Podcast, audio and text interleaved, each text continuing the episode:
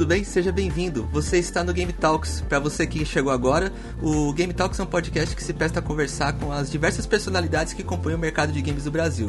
Meu nome é Anderson Costa e você pode estar ouvindo esse podcast agora no seu feed, no seu tocador play, no seu player favorito, ou vendo a gravação na Twitch que está tentando acontecer todas as quintas-feiras a partir das 10 da noite, no twitch.tv/gametalksbr.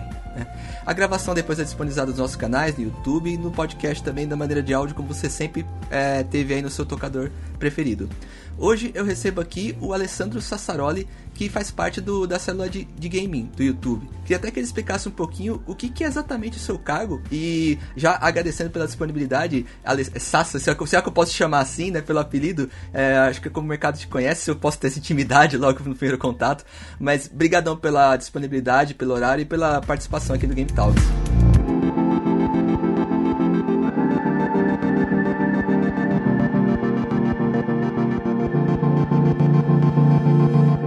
Imagina, antes de mais nada, um grande abraço a todos que estão uh, assistindo, ouvindo e consumindo o Game Talks. Acho que é um momento muito bacana da indústria que a gente tem feito muito desses conteúdos. Eu, particularmente, comecei a fazer live também. E acho que um dos grandes legados dos dias que a gente está passando vai ser justamente esse volume de troca de experiências é, que profissionais de diversas áreas estão fazendo. É, claro, me, me chame de Sassa, todo mundo aí no mercado me chama de Sassa também, já desde, desde muito pequeno é, as pessoas me chamam assim. E respondendo a tua primeira pergunta, hoje, assim, objetivamente, eu sou um gerente de parcerias do YouTube Brasil, assim como tem outras verticais, música, é, educação, é, por aí vai, esportes e entre outras coisas. E, e, eu sou responsável pela vertical de games hoje uh, aqui, né? Então, é, eu, eu, tenho outros pares também que trabalham comigo uh, nessa jornada aí de relacionamento com a comunidade. Eu tenho o Douglas, é, tenho o Bruno também. Cada um acaba tendo uma, uma perspectiva mais focada. E eu hoje ajudo a dar o direcionamento, o entendimento é, do que, que o YouTube deve fazer é, junto à comunidade de criadores de conteúdo, junto aos fãs, junto aos publishers e desenvolvedores de jogos, junto à mídia, é, junto às marcas, que é um trabalho bem legal de, é, estar se fazendo, né? Porque muitas marcas hoje querem entrar no mercado e não têm ainda ideia de como entrar nesse mercado de, de games. E mais do que nunca, talvez, acho que as pessoas não tenham tanto visibilidade de um papel como o meu, é, mas justamente fazer a interlocução, representar o, a comunidade brasileira, o mercado brasileiro junto à empresa lá fora. Legal. Se puder contar pra gente um pouco de como a sua carreira se desenvolveu até você chegar na sua posição atual? É, sou publicitário, formado pela, pela SPM. Na, na época que eu prestei vestibular, eu, eu sempre pensei em fazer alguma coisa relacionada à comunicação social. Tanto que de cinco vestibulares prestados, eu passei em quatro, três deles eram jornalismo. E eu deixo claro muito na minha trajetória profissional que eu tive dois grandes momentos. Né? Um momento onde de busca de tentativas de pagar a conta, de é, me enrolar no meio do caminho, e depois acho que a, a, a, grande vertente, mais do que nunca pensando na área de conteúdos. Trabalhei muito tempo na editora Abril.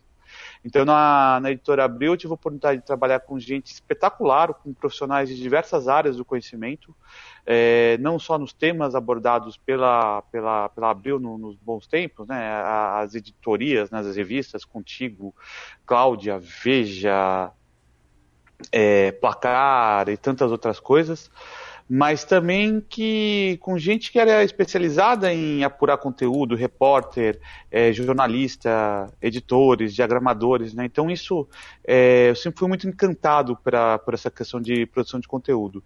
É, e também, graças a essa produção de conteúdo, eu me aproximei muito do mercado publicitário, que era justamente o momento que eu começo a trabalhar lá dentro da Abril para vender esses projetos, né, para vender a, a, as ideias que é, a gente tinha, dependendo da, da marca. Então, eu trabalhei com o projeto de Copa do Mundo, de Olimpíadas, na revista Placar, trabalhei com Camarote Contigo em Salvador, é, enfim, né, é, Prêmio Bravo de Cultura, é, Espaço Cultural Veja São Paulo. E graças a essa expertise, eu sempre tive muito sonho de trabalhar com marketing esportivo. É, foquei todos meu, meus esforços, recursos para fazer cursos, para é, estar presente e relevante na comunidade e conseguir fazer com que isso acontecesse. Então, meus últimos anos de editor Abril foram justamente no mercado dos esportes. É, eu tenho hoje um grupo no LinkedIn que chama Sport Job, que tem 10 anos de, de vida. Até me surpreendi outro dia quando eu vi tanto tempo. Tem 4 mil pessoas que me seguem ali, mil pessoas que seguem no, é, no Facebook também. Mas. E essa paixão pelo esporte que me fez uh, fazer a mudança de carreira para o YouTube. Eu comecei no YouTube como gerente de parcerias para esportes, educação e notícias, isso há sete anos atrás. Então essas verticais elas ainda não tinham a dimensão que tinham hoje e, e graças a todos que passaram por ela é, a gente pode ver os resultados. Só para rapidamente falando, quem acompanhou o jogo do Flamengo ontem pela, pelo YouTube percebe a grandiosidade e o poderio de fogo é, de quem se dedica a fazer um conteúdo bem feito ali. Em determinado momento na minha carreira de esportes no YouTube eu resolvi é, aceitar uma proposta é, para cuidar da vertical de games no, no Brasil e para mim foi um momento muito interessante porque é, por trabalhar no YouTube já estava acompanhando quais eram essas dinâmicas, quem eram os criadores de conteúdo, se eu for me lembrar lá atrás, né, o, os primeiros dois nomes com quem tive contato foi o BRKS Edu, com quem eu, é, meu parceiro até hoje, o próprio Monark, né, que era um dos primeiros nomes aí do, do, do mundo de games no Brasil, e foi, sem dúvida nenhuma, a decisão mais acertada da minha carreira, né, uma coisa onde é, muitas vezes a minha esposa vai perguntar para mim, ela falou, nunca sei quando você está é, trabalhando, se divertindo, estendendo o uhum. horário das coisas que você gosta, porque realmente é um mundo é muito encantador. E acho que ele é muito encantador por uma série de, de fatores. Isso que também acho que, é, falando em termos de carreira, me, me traz muitos pontos positivos. Uma que, se você tem competência oriunda de outras áreas, né, seja ela da engenharia, de tecnologia, recursos humanos, gestão de projetos, jornalismo e, e poderia passar horas falando aqui exemplos de, é, de bons profissionais. Sem dúvida nenhuma, hoje o Brasil conta já com uma, uma infraestrutura cada vez mais profissionalizada em relação a isso, seja nas marcas, plataformas de vídeo, produção de conteúdo e por aí vai. É uma cena muito forte de empreendedorismo, né? Começando pelo próprio YouTube, onde você tem cases como, por exemplo, é, do Malaud, né, time de esportes aí que foi é, criada por um Bruno Playhard, que até outro dia, entre aspas, era apenas um youtuber, né, mas soube é, olhar, identificar tendências e fazer com que hoje o formato dele seja um dos formatos mais vencedores do mercado, mas a gente vê tantos outros exemplos, né? O próprio case do Free Fire, os jogadores que vieram por conta dessa nova geração, Nobru, Serol, Idzão, o, o Corinthians Free Fire também, que é um negócio muito interessante, que eu brinco que é, eu sou palmeirense que mais fala do Corinthians na vida, mas enfim. é, mas hoje são números né, que chamam muita atenção. Então, assim, hoje eu brinco que o, o Corinthians é maior que o Corinthians, né?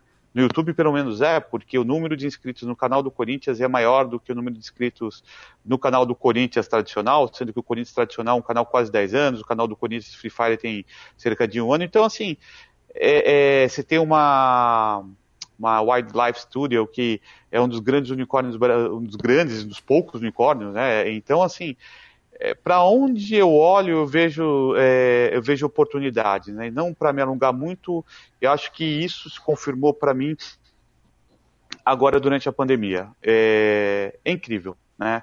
Eu acho que muitos profissionais, como eu, você, é, é, você acaba tomando decisões tipo, ah, vou começar a gravar conteúdo. Eu não sei, vou ser muito sincero que eu, eu acabei conhecendo, conhecendo o Game Talks pelo seu convite, mas você vê que a indústria está falando mais, né? Os eventos Sim. continuam acontecendo, as visualizações estão aí, né? É, se torna uma opção muito viável outras formas de consumo de conteúdo, o profissionalismo das pessoas que estão vindo é, trazer conteúdo para as plataformas, enfim, né? As publishers investindo no Brasil. E, então, é, é, acho que foi um somatório de fatores e assim não tenho dúvida nenhuma, né, que essa minha paixão anterior por é, paixão em performance em termos de conteúdo, projetos publicitários, né, o mundo do esporte, é, foi uma, uma combinação perfeita, no timing perfeito para que hoje eu tivesse aí quase sete anos de YouTube e cinco anos de mercado de games. Legal. É, bom, a gente vai entrar falar bastante dessa, desse mercado e dessa, de todas essas suas paixões, mas me chamou uma atenção um ponto. Alguns dos convidados do Game Talks têm muita ligação com a paixão de games desde pequeno e o que, e o que leva muitos deles a trabalhar, a trabalhar com esse mercado de alguma forma. E parece que você descobriu essa história dos games na sua vida conforme a oportunidade foi surgindo, né? Como é que isso se desenvolveu na, na, Não, no seu perfil? Ou você, ou, ou, você, ou você tem essa paixão gamer desde pequeno e isso foi isso acabou é, a oportunidade encontrou a, essa paixão também? Muito pelo contrário, eu acho que eu consumo é, é, videogame desde a época do telejogo, entendeu? É, me lembro direitinho, eu consigo lembrar da textura do controle, né? Do barulho que o botão vermelho fazia, a, do cheiro da madeira da, do, do, é, do telejogo, entendeu? É, fui da geração de Atari e, e, e, eu me lembro, é, assim, voltando um pouco a falar de consumo de conteúdo, se você volta lá atrás, é, tem né, o famoso 1983, que eu brinco que é o ano que o brasileiro virou gamer, né? lançamento do Atari, de outras coisas, mas eu lembro a revista Som 3, que já começava a trazer matérias de gameplay, né? Mas então foi isso, assim, talvez o que, que tenha acontecido, teve um hiato que eu me afastei, foi justamente época de adolescência, de meio de adolescência até época de faculdade, onde era um negócio caro, eu, eu, eu, eu, eu faltei na aula aí de, de uma geração, de Nintendo, essas coisas assim, né? Mas é, ainda assim, meu pai ele tinha Game Gear, uh, a gente tinha computador, então é, jogava, sempre tive muito, muito interesse, assim. E foi interessante que quando é, morei um tempo na Inglaterra, quando eu voltei para o Brasil, foi quando eu, eu, eu ia em Lan House jogar, mas assim, eu nunca é, tinha me dado conta de que aquilo era um comportamento cultural que justifica muito, explica muito sobre o que o brasileiro consome tanto games hoje em dia, né? E aí, só um capítulo à parte. Não é à toa que todo mundo conhece Mario, né? Não é à toa que todo mundo conhece Atari. A gente não está falando de um personagem específico é, de, sei lá, de algum RPG. Não, gente, isso aqui é uma linguagem universal. Um brasileiro médio sabe do que a gente está falando aqui, né? Uhum. Do que, que é um Pac-Man, do que, que é o é, o Sonic, entende? Isso para pegar alguns exemplos assim, né, de como isso é global. Então, o que talvez tenha acontecido que é interessante sua pergunta, porque de repente me toquei e falei, cara, dá para viver disso, entendeu? O negócio é sério, sabe? É, para mim seria mais ou menos assim, aquela sua paixão por fazer cerveja caseira, e de repente fala, cara, dá para viver disso se eu quiser. Ou correr e se tornar um, um produtor de conteúdo de corrida, enfim.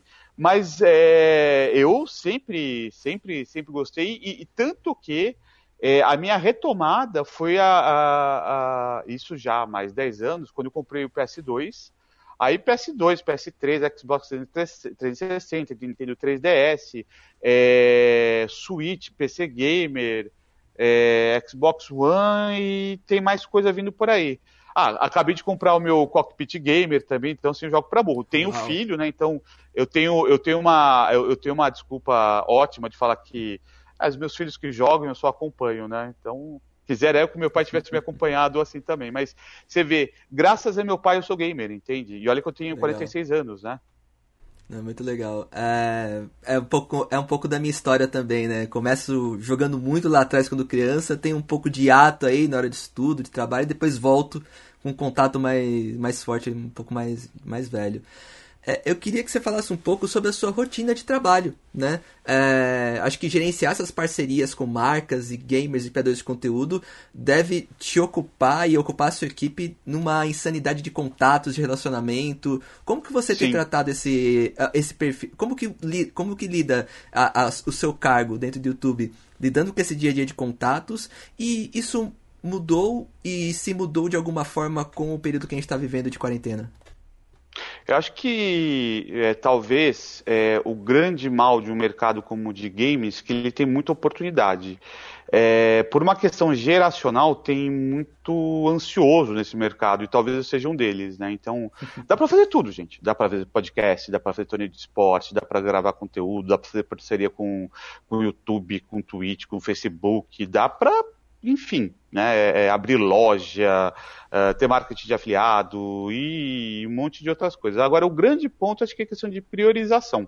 Né? Então, essa priorização para mim se dá por, é, por métodos que uma companhia como o Google tem, né, em relação ao que, que eu devo fazer naquele período mas também a gente ter ferramenta para entender o que significa priorização, né? Então, e aí essa priorização acho que ela se dá em duas dimensões, né? Uma dimensão que é uma dimensão é, metri, é, metrificada, numérica, né? Relacionada aos jogos que mais crescem, aos canais que mais geram é, é, conteúdo, onde as marcas é, podem encontrar inventário, e transformar toda essa narrativa em conhecimento para qualquer pessoa com que eu me, me relaciono. Então, que, que eu quero dizer com isso? Né? Então, através dos números, eu vou lá e explico para os meus parceiros dos canais de conteúdo do YouTube quais são as tendências do canal, de mercado e fazer com que eles tomem atitudes que é, consigam tirar o melhor proveito daquele momento específico do mercado, até porque é um mercado muito dinâmico. É, essa priorização dos números que ajuda também a montar propostas ou ideias para o próprio mercado publicitário, uma coisa que é, demanda bastante. E, e, eu acho que também tem um tempo muito gasto que, por incrível que pareça, e acho que todo mundo já passou por isso, né? Você pode estar no mercado que é, no Brasil tem videogame no mercado desde a década de 70, final da década de 70, década de 80 teve um sem número de empresas que surgiram, muitas delas conseguiram se perpetuar, mas enfim, vem e ainda consegue, e, e tem gente vindo para cá, publishers, a, a, empresas chinesas, enfim, né, o YouTube e tantas outras é, empresas que estão por aí. É... Então, ao mesmo tempo que tem esse volume de coisas hoje disponíveis, no, é, é uma indústria estabelecida, muita gente não conhece a indústria. É, então você tem que explicar. E, e, e, o mais interessante é que muita gente que por mais tempo que esteja no YouTube também não conhece o YouTube. Então você tem que ensinar, assim, é uma máquina que ela, ela evolui, né? Ela está exposta a, né?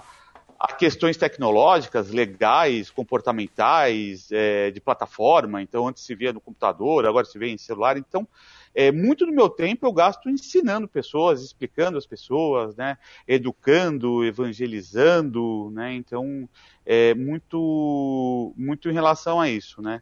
E, mas acho que é, é, e, e, aí assim acho que vale um aprendizado que eu tenho uh, diariamente assim trabalhar com grandes apostas, né? Porque ainda que você veja um cardume de peixe à sua frente, um mar sem fim de oportunidades, fala, não adianta, você não vai ter tudo.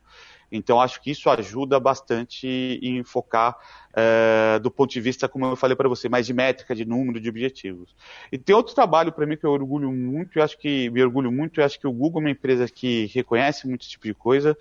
É, não é algo que você tenha por si só o mérito de colocar um certificado, ah, a gente faz isso é legal, mas assim, é trabalhar com questões relacionadas à diversidade, é, gerar o mesmo tipo de oportunidade, falar com gamers pelo Brasil todo, e, e isso, sem dúvida nenhuma, é, é um trabalho assim, sem fim, com, uma, com oportunidades muito bonitas pela frente, né?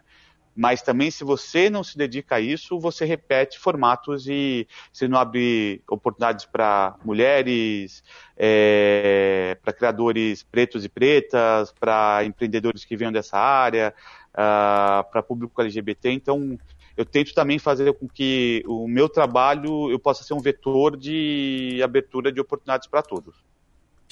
Quando você é, você está dentro de uma estrutura gigante que é a do YouTube, né? Então imagino que há uhum. muita troca de, de, de conhecimento com outros mercados que também atuam na mesma célula onde você está, né? Então acho que você consegue ou eu espero que você consiga falar um pouco sobre como funciona, como você vê é, essas particularidades do público gamer brasileiro, né?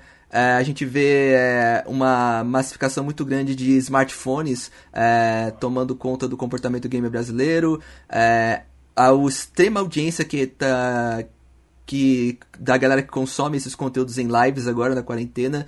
Você consegue identificar particularidades assim do público brasileiro que consome games no YouTube?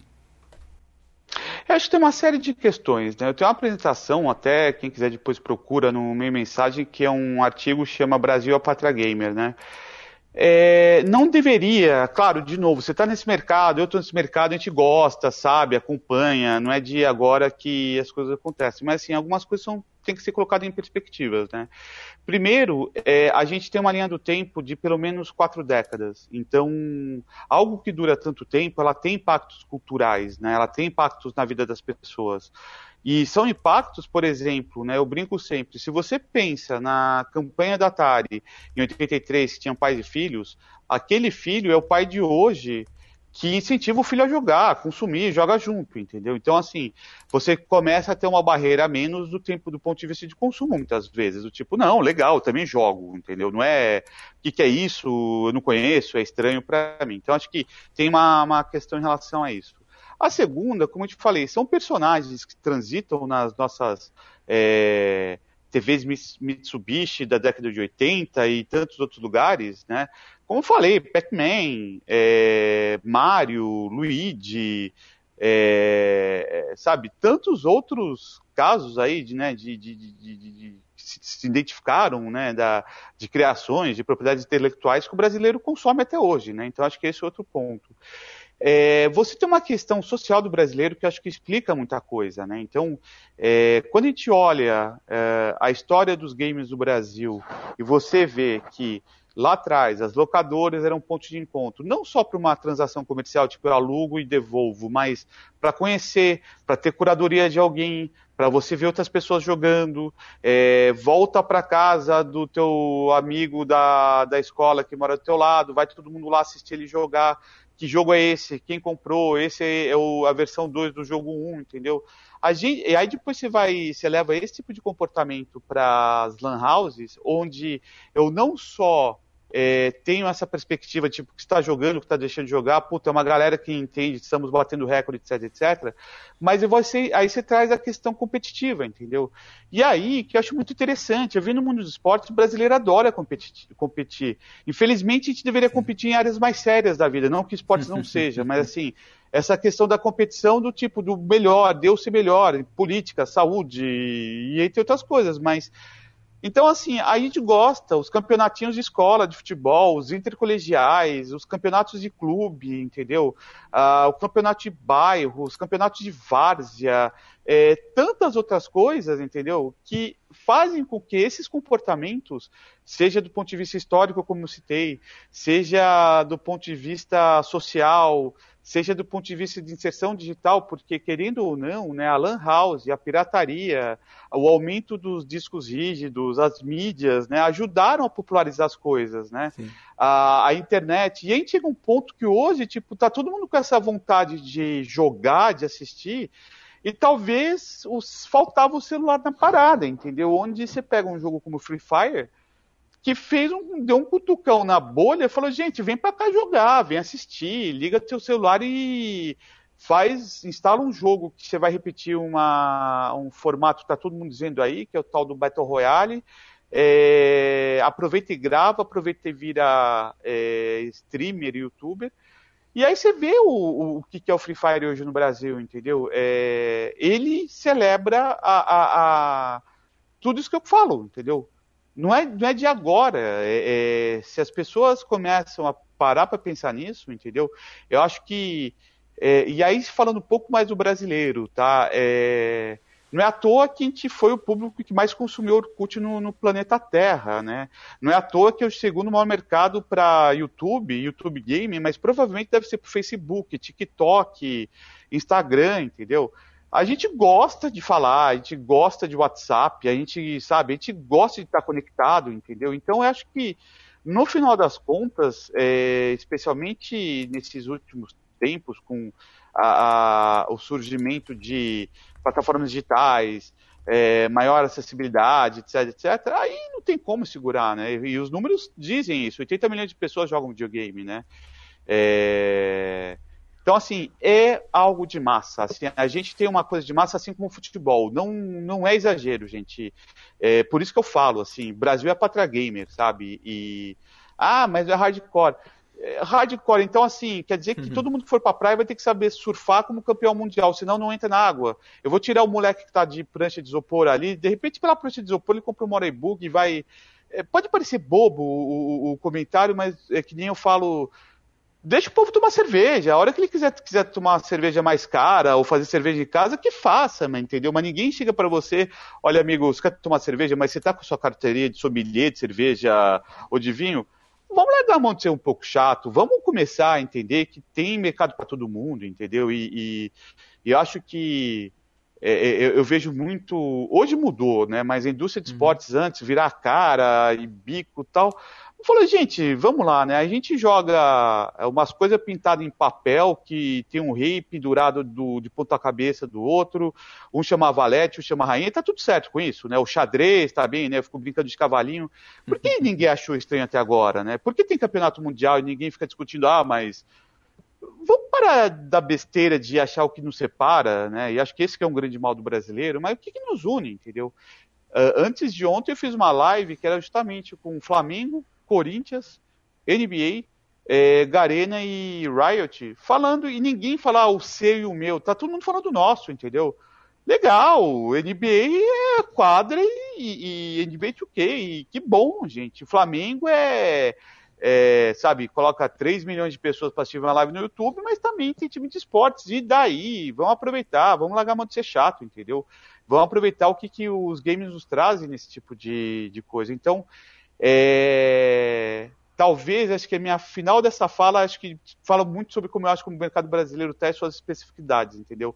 maravilhoso, grande para burro, tá achando saídas criativas absurdas. Temos exemplo da Loud, do, do Corinthians Free Fire, de criadoras, de criadores da Final Level, das. É, dos campeonatos que a NFA faz, que a, o NFA, a Liga Brasileira de Free Fire, o que falar do CBLOL, né, o que falar das lives do, do, do Flakes no Fortnite, mas também a gente é chato, gente, a gente parece que não consegue lidar com, com algo que está indo bem, né? Sempre tem alguma coisa a ser. Mas acho que faz parte de ser brasileiro também, né? É. Mas é, isso acho que. E só por último, tem uma outra coisa que eu acho maravilhosa, eu sempre falo. Somos o mercado interno, tá? É, por um motivo muito claro, a língua portuguesa. Ainda que a gente tenha imigrantes pelo mundo, é, né, brasileiros estão é, nos Estados Unidos, Inglaterra da vida, ainda que a gente tenha Portugal e países é, de língua portuguesa no continente africano, aí são mercados bem menores, né? É, a gente sabe, acompanha alguns números, a gente percebe cada vez mais portugueses consumindo conteúdo de brasileiros, angolanos, que acho muito interessante, Legal. não só como como é, consumidores de conteúdo, mas gente aparecendo na cena de esportes também, vindo falar com a gente para entender o que dá para fazer, ou participando de eventos online, né? Então, eu acho que Anderson é não é fácil falar, mas é um baita mercado de 80 milhões de consumidores, com todas essas oportunidades, é, apaixonado em, em, em, em, produzir conteúdo, consumir conteúdo, graças a que eu te falei desde a época de Orkut, CQ, tudo que gosta de competir, adora cultura pop, então acho que esse que é isso que nos faz os maiores mercados do mundo e ser assim diferente de tantos outros. Legal. É, bom, a gente falou bastante do, do consumo de conteúdo. Eu queria que você, até você como profissional, consegue ter esse radar mais amplo até de tendência né, de mercado, olhando o que está acontecendo. Você consegue é, tentar traçar um panorama de tendência de mercado de consumo de games, não específica de conteúdo nesse momento, é, que a gente está vivendo uma alta de preço gigante, é, dificuldade de, de, acessar os devices, é, as, as pessoas levando a, a, consumir conteúdo e a produzir, mas acho que a gente já falou bastante disso. Você consegue. Tem algumas coisas que você está observando e que você está tá de olho assim sobre tendências nessa parte de, do consumo de games de fato? Eu acho que tem um, todo um ecossistema que está aportando dinheiro nesse mercado de produção de conteúdo de games. Tá? Então, é, você vai começar a ver cada vez mais, da perspectiva de produção de conteúdo, cada vez mais estúdios especializados. Né? Então, a Riot tem seu próprio estudo, estúdio, a Garena tem seu próprio estúdio. É, São Paulo hoje deve ser uma cidade do mundo com mais arenas barra estúdios de esportes, com setup de, de esportes também. Temos a BBL, uh, eh, temos IGN, então, e, e, e é, e ou, a, as TVs investindo nesse tipo de produção de conteúdo. Então, assim, é, se você investe em produção de conteúdo, a tendência é que, naturalmente, lives e vídeos venham com uma produção cada vez maior e suportando é, formatos como reality shows, premiações, é, campeonatos ao vivo, é, captação de conteúdo em arenas que é, anteriormente a gente não poderia pensar nisso, estúdios mais bem produzidos e por aí vai. É, eu acho que também, cada vez mais, do ponto de vista é, do produtor de conteúdo individual, o youtuber, é, o streamer, eu acho que passa a contar com ferramental para que ele possa gerenciar do seu próprio computador é, situações de conteúdo. Então, assim, eu falo por mim, eu estou usando o StreamYard para fazer minhas lives, eu uso, a gente está usando o Zoom aqui. Então, essas coisas também acho que dão uma acelerada, especialmente agora, durante a pandemia. Então, gente, olha que bonitinho, ó. Comprei minha. Né, sou também agora um produtor de conteúdo, né? Então, acho que esse tipo de coisa começa a trazer uma preocupação intrínseca para, pô, eu vou pro ar, eu quero colocar, sei lá, uma luz melhor, um som para as pessoas me entenderem melhor, algum software que me ajude a fazer apertar um botão e quando sai o gol, o ponto, a vitória, o double kill, né, eu possa trazer algo assim. E naturalmente, né, engrandecendo formatos já tradicionais, né, o, o é, a gameplay, é, é, a análise de jogo, o React, o mundo aberto, então vou eu, você e os nossos amigos é, jogar, sei lá, Minecraft, Roblox e por aí vai, né? É... E aí também acho que tem uma coisa bacana que é, também vai acabar fazendo parte disso, que é a própria participação de, for, de, de marcas em formatos alternativos né, de, de, ativação. Então, mais quadros, por exemplo, marca A apresenta melhores momentos do CBLOL, ou a marca B entrega a sua comida durante a sua live, entendeu? É, Game Talks é patrocinado por Bibi, chegou o meu sanduíche e, e tantas outras situações como, como essa. Então, eu acho que tem esse tipo de coisa também. Eu acho que quando a gente fala também de monetização de, de conteúdo, e aí falando muito também em nome da plataforma que eu estou, mas assim, é, ferramentas de monetização alternativa como Superchat, Super Sticker, é, clube de canais, é, loja, entendeu? Para que você possa através de um só lugar, gerenciar uma série de, de entregas né, pra, é, e, e, formatos e oportunidades de receita para que isso uh, venha até você. E aí, eu acho que eu estou falando né, de, de, um mercado que está cada vez mais profissionalizado, com a parte de recursos, gente que continua vindo para cá apostando nisso. E aí, naturalmente, você vai ver é, cada vez mais assim, conteúdos relacionados, por exemplo, a jogos mobile. Né?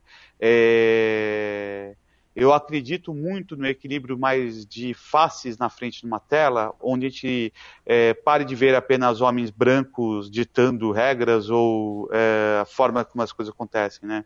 E a galera de periferia, e as mulheres negras, como elas estão consumindo jogos, né? E as narradoras, comentaristas, casters, e os gays, as lésbicas, os trans. Então, é, isso cada vez mais, e aí eu volto, uh, entre aspas, a contradizer, falar que às vezes a gente é meio mal-humorado em games, né? Mas o games também, embora tenha uma toxicidade muito grande, quando a gente fala em tendência, é um dos lugares onde também você vê oportunidades disso acontecer. Então, é quase raro você pensar uma situação dessa na TV, para não dizer impossível, né? No games, meu amigo, abre teu canal e faz lá. Você vai ter teu público, né? E, e daí? E acho que a beleza também passa por você ter ferramentas que podem te proteger. Né? Ainda que não sejam perfeitas, mas você pode denunciar gente, você pode é, flaguear conteúdos, né? Você tem formas de falar com é, suporte de YouTube, você tem formulários, você tem legislação, né? Então, é, enfim, né, é, tentei assim cobrir muito do que está vendo por aí, mas eu acho que o mais importante, né, se você está falando de carreira aqui, se está falando de tendências, para qualquer é, dimensão que a gente tiver, né, vai montar um podcast, usa um software decente, usa uma captação bacana, e aí de novo, gente, não quer dizer que você precisa gastar 10 mil dólares, usa então um bom celular. Né? Os celulares hoje te oferecem isso. Faça um logo, trate direito o seu, seu público, o teu, teu é, convidado, é, enfim, é, vai trabalhar com entregas comerciais, é, é, Mas, então, assim, não prostituou o mercado, você entende? Assim, porque, de novo, né, é, a gente está vendo um novo nível de, de gente trabalhando aqui. Existe janelas de oportunidade para o cara que está gravando do quarto dele e está vendo a gente agora? Não tenha dúvidas nenhuma. E tem que começar assim mesmo. Se você está ouvindo a gente tem só um celular para começar, então você já começou bem, entendeu? Porque hoje o celular é a tendência. Hoje o celular é o futuro, entende? Então, é, mas sempre tenha em mente, especialmente porque hoje você tem tanta ferramenta boa, gratuita para trabalhar, o YouTube, você tem o Canva para criar thumbnail, para criar um, um, um, sabe, um banner, é, você tem vídeos gratuitos, enfim, gente, é, ferramenta é que não falta, né? Então, eu sei que às vezes não é fácil, não dá para falar em nome de um brasileiro médio, mas é, hoje, literalmente, você tendo um celular, um acesso a algum tipo de internet, dá para. Eu acho que essa é a grande tendência, Anderson, ser profissional, tá? Isso vai. E, mas tem espaço para todo mundo. Legal. É, e aí, como a gente falou muito com, pro criador, eu queria que você falasse profissional de marketing que pensa em uma carreira no mercado de games daqui a, um, daqui a algum tempo. Como você é, se enquadra nessa área? O que, que você poderia indicar para quem está começando agora nessa carreira e deseja trabalhar no mercado de games em algum, em algum momento? Eu acho que mais do que nunca, cara, é começar a criar conexões e, e presença, entendeu? Seja aquele aluno que você fala, puta, minha vida inteira quis fazer aula, sei lá, de dança, de tênis de mesa. Vai lá pro fundo, entendeu? Mas comece a fazer parte desse ecossistema, porque ainda que você não tenha é, o seu lugar de fala profissional, ainda que você não conheça muito bem alguma coisa, você vai identificar nesse ecossistema e falar assim, ah, isso eu consigo ajudar. Seja o que for. Ah, eu sou ilustrador pô, legal, tô precisando de alguém fazer uma thumb. Ah, eu sou do marketing tradicional, eu trabalho com CRM, porque no final das contas, as operações profissionais, elas vão refletir tudo que uma empresa tem, entendeu? Eu preciso lidar com o consumidor, eu preciso fazer contratos, eu preciso entender de mídias sociais, eu preciso fazer um pacotamento comercial, eu preciso treinar um time, eu preciso alimentá-lo, eu preciso ver como está a saúde mental deles, é, enfim, né? É um é, no, no, melhor sentido, é uma firma como qualquer outra, sabe? Então, é, agora, é uma firma especializada. Né? Então, o que, que eu sugiro? Né?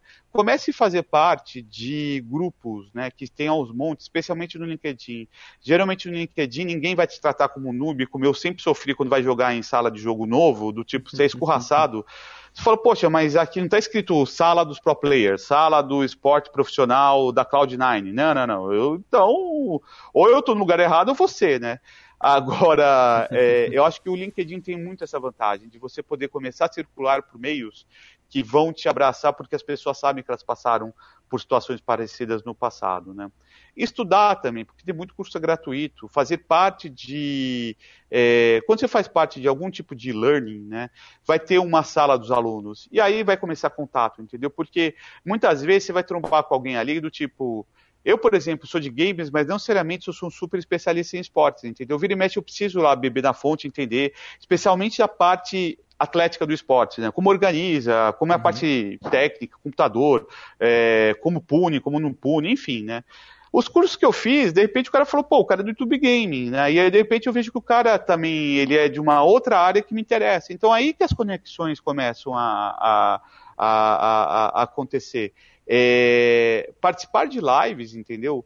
muitas vezes, uma pergunta que você faz, a pessoa ouve o teu nome, tipo assim, ah, esse aqui é o Pedro de Portugal, que, enfim, quer se mudar para o Brasil, porque ele tem uma... Tô pegando situações meio absurdas, mas tem uma, uhum. sei lá, uma experiência no futebol português e quer entrar no esporte brasileiro. Pô, que bacana, porque hoje já precisa de alguém com experiência de arena ou de negociação com materiais esportivos, né? Então, é, vá, uh, vá onde a comunidade está seja onde ela está aprendendo, seja onde ela está produzindo conteúdos, participe, faça suas perguntas, entendeu?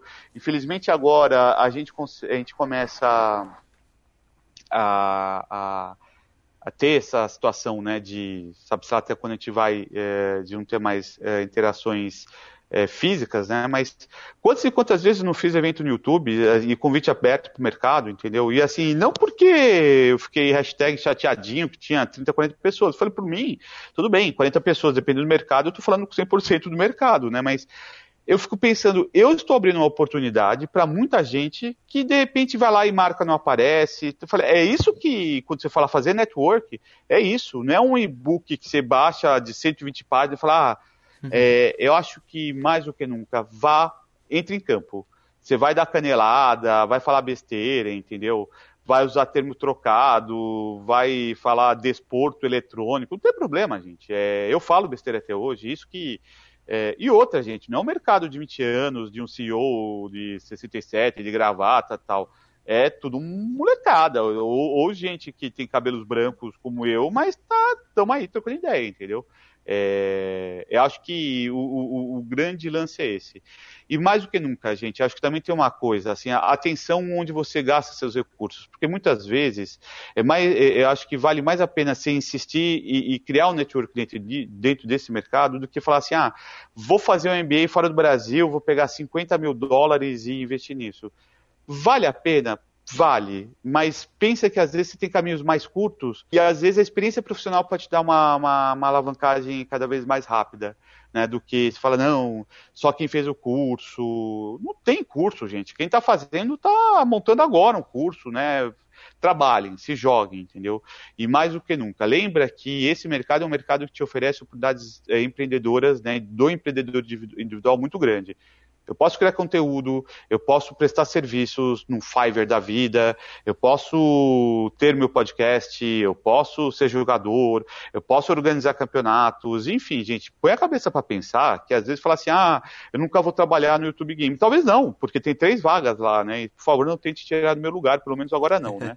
Mas a realidade da, das marcas é essa, assim, se for falar o Facebook Game, não tem uma empresa com 65 pessoas, sabe? É, é muito raro, então. É, é, e cada vez mais as oportunidades vão surgir no lugar que vocês não imaginavam agora. E, e aí também tem uma outra coisa, né? As pessoas não sabem procurar empregos. É uma crítica, eu entendo, porque eu procurei muito emprego na vida.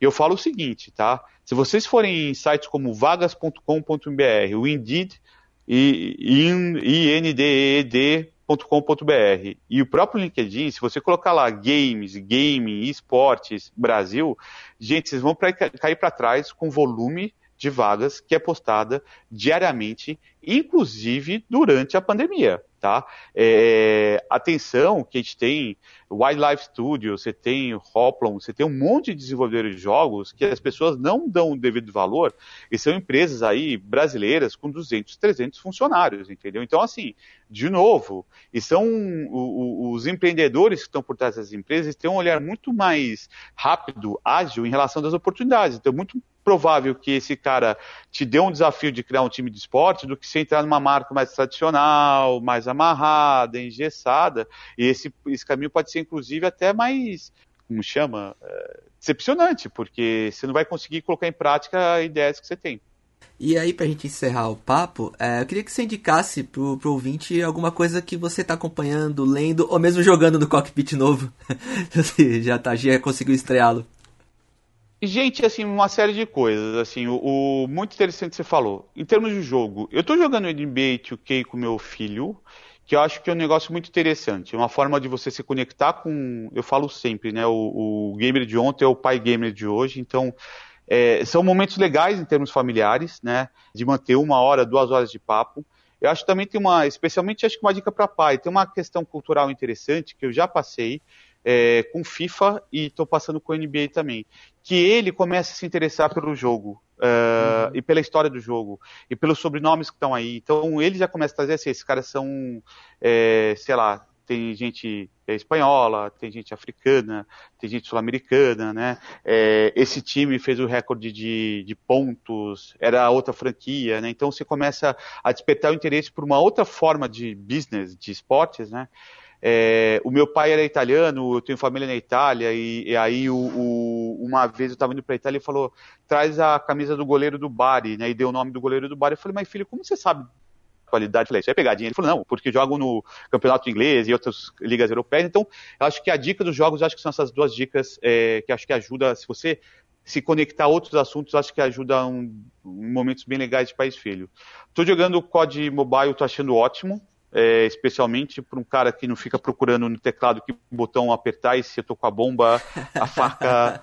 Então isso ajuda um monte, acho que vai ser um, um divisor de águas para gente com capacidade intelectual um pouco afetada depois da idade aqui em relação a isso. A questão dos jogos de carro, eu tenho, uh, e abrindo publicamente aqui, eu tenho um sonho de disputar mesmo, então assim, eu comprei o cockpit, eu já jogo há algum tempo. Que legal. Força uh, Horizon, jogo WRC, é, tem o Project Cars, é, enfim, estou vendo qual que é, eu consigo me dedicar mais. E aí, respondendo sua pergunta a, a respeito de onde eu, onde eu tenho bebido na fonte, Newzoo, uh, The Sports Observer, eu tenho tentado consumir muita mídia brasileira, uh, não só para reconhecer o que está sendo feito aqui, mas acho que tem um trabalho excepcional, especialmente quando a gente fala em termos de esportes, né? Então, assim, o, o trabalho que é, versus IGN, Enemy, é, Sport TV tem feito nesse sentido. Então, assim, para explicar não só coisas que acontecem fora do Brasil, mas também qual que é o ponto de vista, uh, o, que está acontecendo no nosso país, entendeu? E tem coisas, voltando ao que estava conversando, o, o, a Loud só tem no Brasil, gente. Não tenta pegar o que, é Cloud9, não, não, esquece. A gente tá falando um negócio uhum. absurdo aqui. O Corinthians Free Fire só no Brasil tem, entendeu? Uh, o Flamengo Sport só aqui. Então, atenção, gente. A gente foi ter um Flamengo e Santos outro dia, né?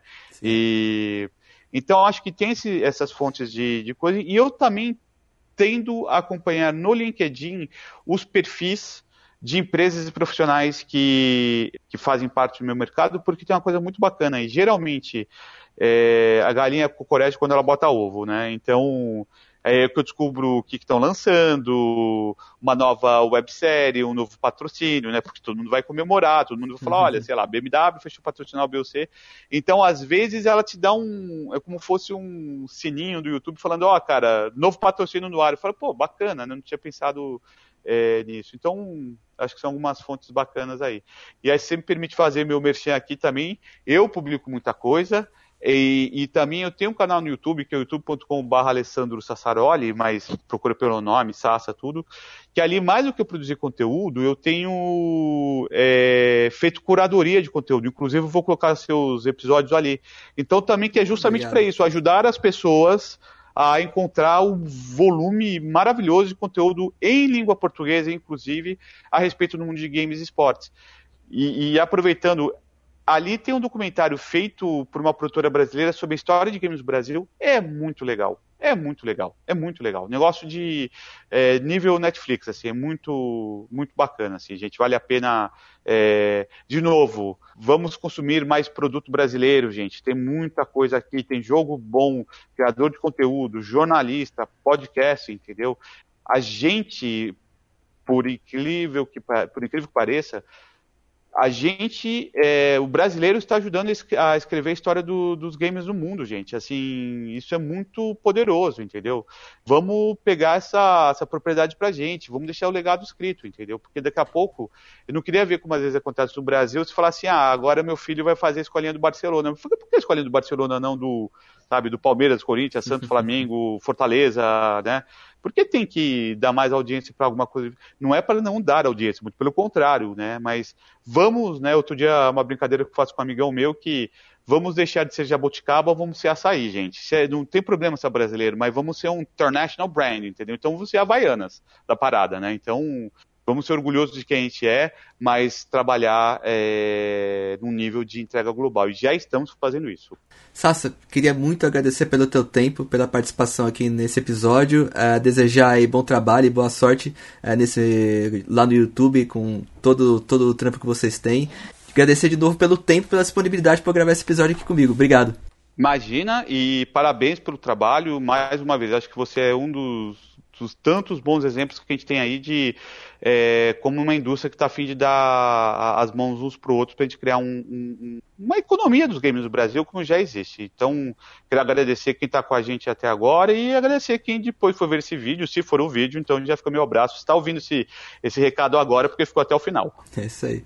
Obrigado a todos que ouviram até o final e que assistiram aqui a live. Abraço e até o próximo episódio.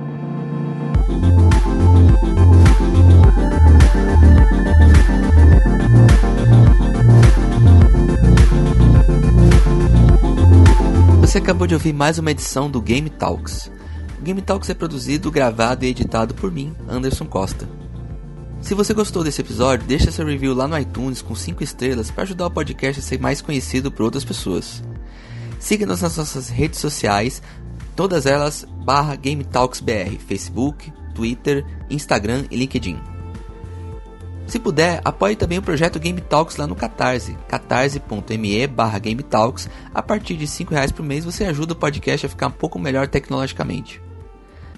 Mande também suas sugestões, elogios, críticas sobre esse episódio sobre qualquer um outro por meu e-mail anderson@gametalks.co. Fique à vontade para falar o que você quiser sobre Game Talks e para compartilhar esse episódio e todos os outros com quem você quiser. Ficamos por aqui e até o próximo episódio. Valeu!